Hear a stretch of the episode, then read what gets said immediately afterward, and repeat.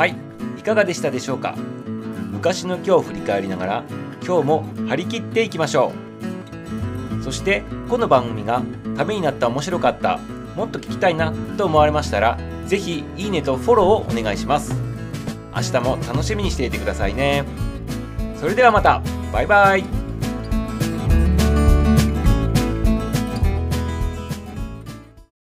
日は何の日？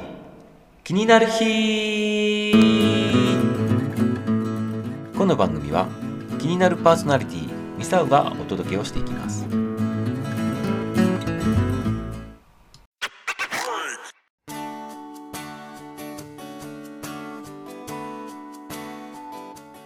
2021年5月16日。昔の今日は何の日だったんでしょう？今日は旅の日です。日本旅のペンクラブ。略して旅ペン。が1988年にね制定した日になります江戸時代の初め頃1689年のこの日松尾芭蕉が奥の細道の旅へ旅立ったという日になっていますせわしない現代生活の中で旅の心を大切にしてね、旅のあり方を考え直す日だということなわけです。今日はこの旅の日にちなんで、実際に松尾芭蕉が辿った奥の細道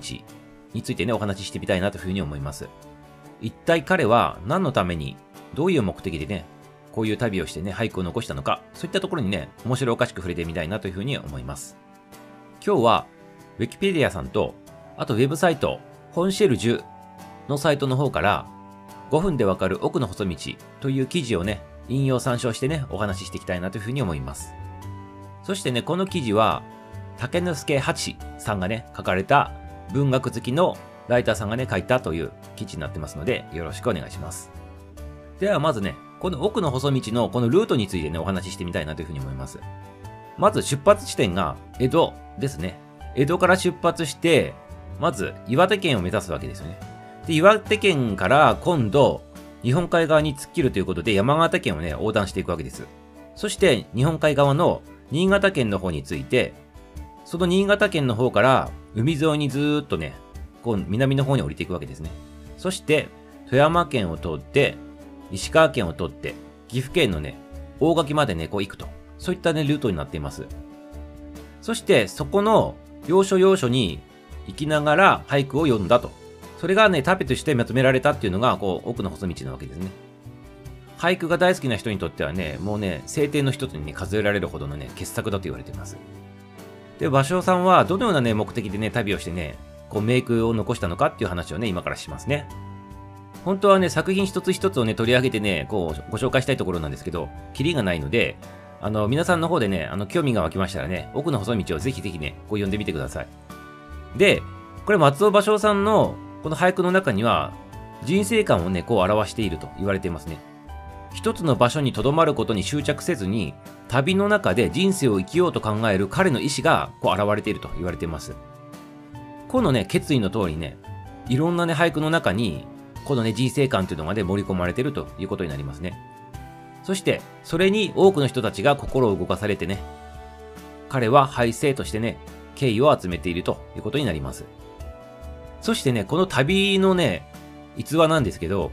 これすごいですよね。なんかこう、江戸時代の始まりぐらいですけど、もちろんね、今みたいに新幹線とか車とかないわけですよ。もちろん歩きで行くんですけど、どういう風に歩いていたかっていうと、全行程が移動距離2400キロなんです。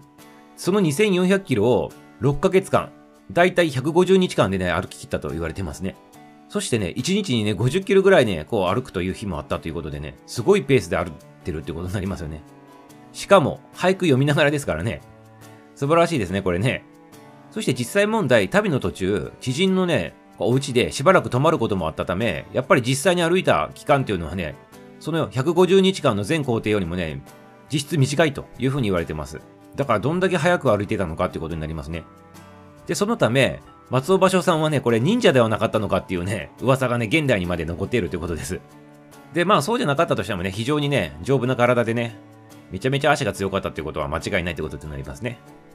で、ここに出てきた松尾芭蕉さんの素性についてちょっとお話、面白いお話があるんですけど、今言ったように忍者じゃないかというふうに疑われると。それはなんでなのかっていうね、話にも繋がってくるんですけど、彼のね、出身地とね、関連付けられてのことかもしれないということですね。松尾芭蕉さんは、徳川家の三代将軍の家光の時代に、伊賀上野、今で言うとね、三重県で生まれてるわけです。要するに、伊賀忍者の里ですよね。ここからね、忍者とね、こう連想されて、イメージされて、間違われてるのかもしれませんよっていう話ですね。で、彼の家っていうのは、名字を名乗ることを許された準武士っていうね、社会階級の、まあ、家柄で、生活にね、困るほどではないけど、出世も望めないっていうね、立場をそういう自分で悟ってね、自らの活路をね、こう文芸の世界にね、こう求めたということで、まあ、俳句を読み出したというふうに言われてますね。そして29歳の時に江戸に修行へ向かうということになります。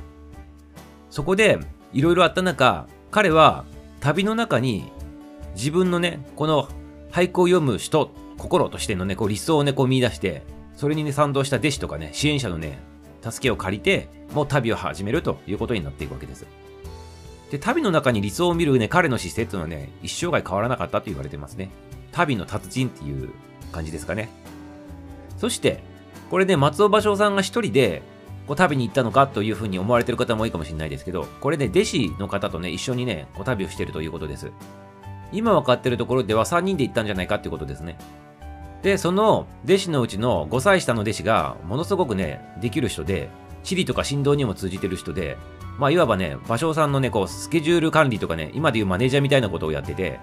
その人がいたからこそね、このね、150日でこの2400キロをね、走破するというね、この旅もできたというふうに言われてます。そして、この旅について、松尾芭蕉さんとは別にね、その、しっかりした彼って言いましたけど、その彼の名前っていうのが、松井宗良という方がいて、その彼も、宗良旅日記っていうのをね、別に書いていてね、これもね、貴重なね、文化財という風になっているそうですね。ちょっと最後になりますけど、ちょっと疑問が湧くんですが、なんでね、松尾芭蕉さんは大垣へと到着して、そこでね、あの、こう、終わってるのかということなんですけど、これはね、彼のね、やっぱ人生観ですよね。旅に対する人生観っていう話さっきしましたけど、ま、まさにそれです。こういう風にね、まあ、答えているということですね。人生は旅であると。一つの場所へ留まることはしないということで、まあ、江戸に帰ることもなくみたいな形でね、こう、えあの、こう、大垣の方で終わってるみたいな感じになってるということですね。実際問題はね、江戸は帰る場所ではなくて、人生という旅の途中で一旦立ち寄っただけの場所なんだよということらしいですね。別にね、大垣もゴールではなくてね、お土産を持ってね、こう自分の仲間にね、こう立ち寄っただけでね、その後再びね、彼は次の旅へとね、実際旅立ってるわけなんですね。たまたまこの奥の細道っていうのが大垣で終わってるというだけの話ということですね。まあ旅とこの俳句のこの文化、芸術をこう合わせ持ったね、こう素晴らしい作品じゃないかなというふうに思いますね。ということでね、今日は松尾芭蕉さんのね、誰でも聞いたことがある奥の細道のね、裏話をちょっとしてみましたけど、気になる方はね、ぜひぜひね、奥の細道をね、読んでみてほしいなというふうに思います。こういうね、コロナ禍だからこそね、旅にね、思いを寄せて、ね、この時期が終わったらね、こう旅立って、こう人生観をね、旅の中に求めるっていうのもいいのかもしれないですね。